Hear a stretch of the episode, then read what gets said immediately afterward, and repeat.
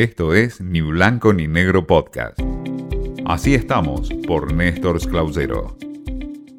¿Qué tal? El gusto en saludarlos. En este espacio en donde compartimos un poco la idea y las historias que nos vinculan a conocer cómo estamos en el mundo de los medios de comunicación y el periodismo, les traigo un tema que está muy relacionado a lo que ocurre en muchos ámbitos de medios, que tiene que ver con la manera que tienen los editores, incluso los dueños de los medios, de los nuevos medios, de las plataformas, de los web y demás, para tener boletines informativos que permitan aumentar el número de miembros que pagan. Es el gran debate que existe, ya no solo para lo que fue en un comienzo la parte gráfica, los diarios cuando se van a la parte digital de lleno, comienzan a querer tener más suscriptores, ese pago, ese muro de pago, tiene cada vez más adicionales. Los adicionales que tienen que ver con el contenido que se presta ya no solo es lo escrito, sino también que es lo audiovisual.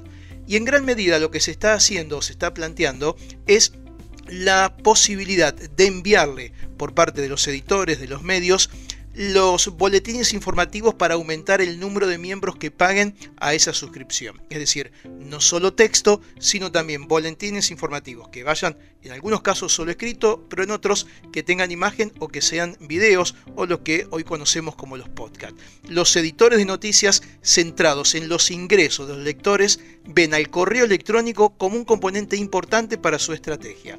Esto surge de una interesante conversación que planteó ADEPA, la Asociación de Entidades Periodísticas Argentinas, y que trae la experiencia de un artículo del New York Times que fue titulado ¿Podrá la generación Z liberar al mundo del correo electrónico?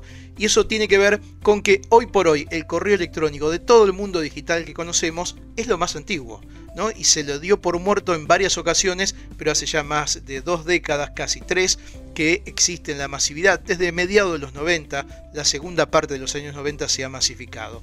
Y es por eso que para algunos los distintos sistemas y formatos que tienen los correos electrónicos se ha convertido, dicen, en la cucaracha de lo que es el mundo digital. Es algo que en varias ocasiones se ha querido matar, se ha querido dejar de lado o se ha dicho que iba a quedar de lado y finalmente el correo electrónico, el, tan conocido email, sigue resistiendo. Y ahora la propuesta que tienen los principales referentes del sector de medios de comunicación es volver a utilizarlos o a utilizarlos una vez más para los boletines informativos que le permitan, por un lado, acercarse a las audiencias desde otro costado, pero también aumentar la cantidad de miembros que pagan dentro de un muro de pago en un medio de comunicación.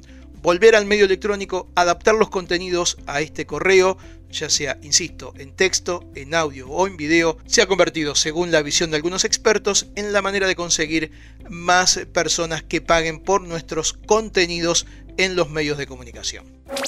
Esto fue Ni Blanco ni Negro Podcast.